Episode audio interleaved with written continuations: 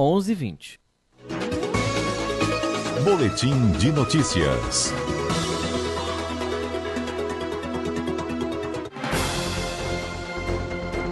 CBN Conexão Brasília com Rômulo Pinheiro.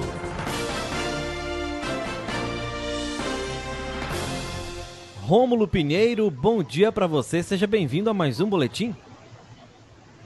Muito bom dia, meu amigo Max. Um forte abraço a todos os ouvintes da Rádio CBN Amazônia Belém.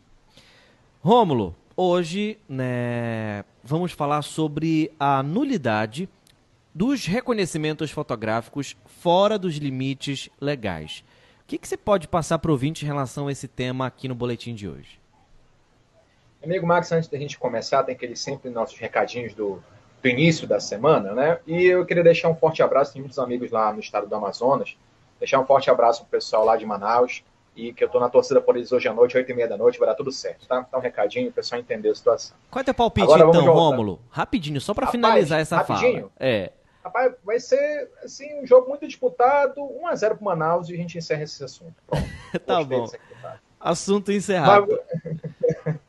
Vamos lá, meu amigo. Então, olha só, Max. É, veja só, eu trouxe esse tema hoje, por quê? Porque nos últimos tempos a gente tem visto um aumento das informações a respeito dessa questão do racismo e da injúria racial aqui no país. E eu comentei até com vocês aqui na coluna, há algumas semanas atrás, sobre a equiparação do crime de injúria racial ao crime de racismo, com referência à questão da prescrição, que hoje em dia, então, o STF já entendeu que não prescreve mais esse crime. Esse crime tinha uma prescrição de oito anos, então está se tornando aí a legislação e a, a, jurisprudência um pouco mais rígida com relação a esse crime que é terrível, que vem acontecendo, infelizmente, com maior quantidade de casos. E aí, meu caro Max, essas semanas, últimas semanas, a gente se deparou com algumas informações é, com relação até mesmo ao futebol, aquele caso do jogador Celcinho, o jogador do Cruzeiro que jogou contra um time aí de Belém, e aí houve também um problema nesse sentido, e gerou uma punição ao Cruzeiro. Nós tivemos aí casos recentes agora também de lojas, enfim. Esse, esse tipo de delito aumentou consideravelmente e a lei vem buscando uma, eh, uma reparação a esse tipo de situação. O STF, a gente comentou isso, que equiparou os crimes na última semana. A prescrição para esse crime de injúria racial, por exemplo, era de oito anos apenas, hoje já não tem mais esse prazo. E o, e o Senado aprovou essa semana também, no último dia 28, um projeto de lei que aumenta o crime de a punição para o crime de injúria racial de 1 a 3 anos para 2 a 5 anos, adequando a lei à decisão anterior do STF. Mas bem, Max, o que isso tem a ver com o nosso conteúdo de hoje? É que na data de ontem, o STF estava julgando um caso em que o ministro Gilmar Mendes eh, determinou, aliás, deu decisão eh, no, no voto dele, que o reconhecimento fotográfico que não segue os padrões do Código de Processo Penal é nulo. E qual relação que nós temos com o que eu acabei de comentar agora? É que é, nos últimos anos, a gente percebe isso uma questão clara, esses tipos de reconhecimento fotográfico têm trazido, com certeza, um prejuízo muito grande para a comunidade negra. Então, você tem um caso de ontem, por exemplo, eu acompanhava esse julgamento, que era um caso que me interessava, e também conectar aqui com a nossa coluna. Por exemplo, ontem, o caso se tratava de um, uma, um crime de roubo que havia acontecido num parque lá em São Paulo, e a polícia entrou em contato ali com as vítimas, vítimas informaram que a pessoa tinha corrido para algum lugar do parque, e a polícia começou a investigar, e encontrou alguém caminhando lá pelo parque, abordou essa pessoa, desconfiou dessa pessoa, bateu uma foto e enviou para o WhatsApp de uma das vítimas. E a vítima reconheceu pela, pela foto do WhatsApp. Não preciso dizer que a pessoa era negra também, né? E a pessoa foi presa, preventivamente, inclusive, eles flagrante, depois de converter em prisão preventiva, foi processada e foi condenada, inclusive. Então, esse tipo de situação chegou lá no Supremo ontem o ministro Gilmar Mendes determinou, indicando com muita, muita razão, é que esse tipo de procedimento não pode ser feito dessa maneira, sem seguir uma formalidade. E como é que é a formalidade? A pessoa é chamada, ela faz uma descrição do que, do que da, da pessoa que ela acha que é responsável pelo fato. Depois, são mostradas fotos de pessoas parecidas com aquela, para que você tenha uma certeza que aquela pessoa foi a responsável pelo crime. Então, esse procedimento, ele é muito é, sério para evitar prejuízo à pessoa que está sendo condenada ou acusada indevidamente. E notem, Note, Max, que já se tem vários tipos de estudos, o mais recente agora de fevereiro desse ano, em que se foi feito um levantamento, e isso é um percentual pequeno, 28 processos apenas, né?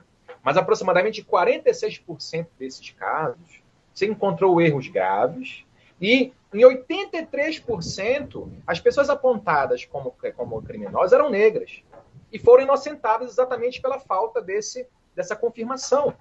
Então você percebe muito claramente uma relação de racismo estrutural mesmo quando se dá o reconhecimento de pessoa meramente dessas formas. Ou seja, pega uma foto antiga, inclusive, ou o outro caso que vai ser pautado agora no STF, é um caso de um rapaz, um motoboy, que foi, foi é, identificado por uma suposta vítima, e uma foto dele quando ele tinha 14 anos de idade, há 10 anos atrás. Ele foi preso também. Então você tem gravíssimos erros com relação ao reconhecimento de pessoas. A gente sabe que a criminalidade vem aumentando, a gente sabe que há uma demanda social muito grande para que se efetive uma punição para é, esses crimes que estão acontecendo no país. Mas, por outro lado, se isso não for feito da maneira adequada, você vai conseguir perceber muitas pessoas sofrendo injustiças em razão de, de erros no reconhecimento fotográfico. Então, você percebe que hoje, por exemplo, está vendo vários casos de reconhecimento pelo WhatsApp. Então, eu não consigo, eu não tenho outra pessoa para referendar. Então, quando eu, tô, eu sou vítima de um caso, eu vejo uma foto pelo WhatsApp, eu acho que é aquela pessoa, não tem outra pessoa para comparar, e assim tem sido feito em muitos casos.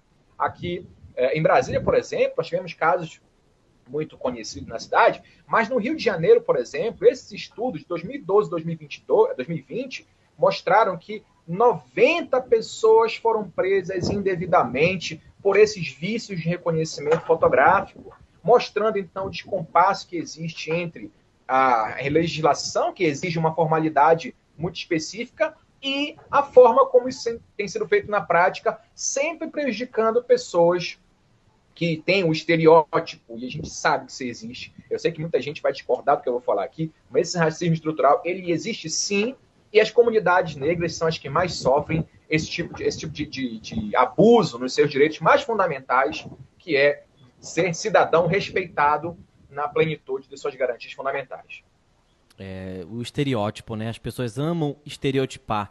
Lembro muito bem do caso lá em Fortaleza, onde uma delegada negra entrou numa loja e a loja tinha um protocolo para não receber e não atender as pessoas negras, e a gente sabe o porquê. E esse assunto que você traz para a gente é tão importante porque induzia muito ao erro. O racismo induzia ao erro e o erro induzia à injustiça. E a injustiça, Rômulo, é algo muito dolorido.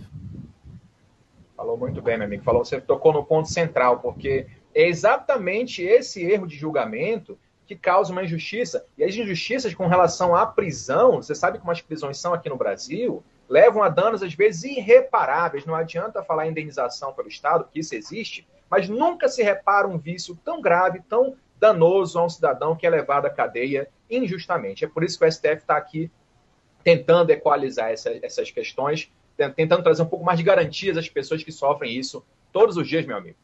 É verdade. Chega de racismo e que tenhamos leis mais rígidas, firmes, que possam realmente abraçar essa luta contra, contra o racismo estrutural aqui no Brasil. Rômulo, muito obrigado pela sua companhia. É, a gente vai continuar, lógico, vários papos ainda ao longo daqui da programação, até semana que vem. E hoje vou conversar com você mais tarde para saber se o resultado de hoje entre Remo e Manaus vai deixar você feliz ou triste para quinta-feira, tá bom, Rômulo? Manauara hoje de coração. Vamos lá, Manaus. Vai dar certo. Abraço. Tchau, tchau, tchau. Rômulo. Até a próxima. São 11 horas e 29 minutos.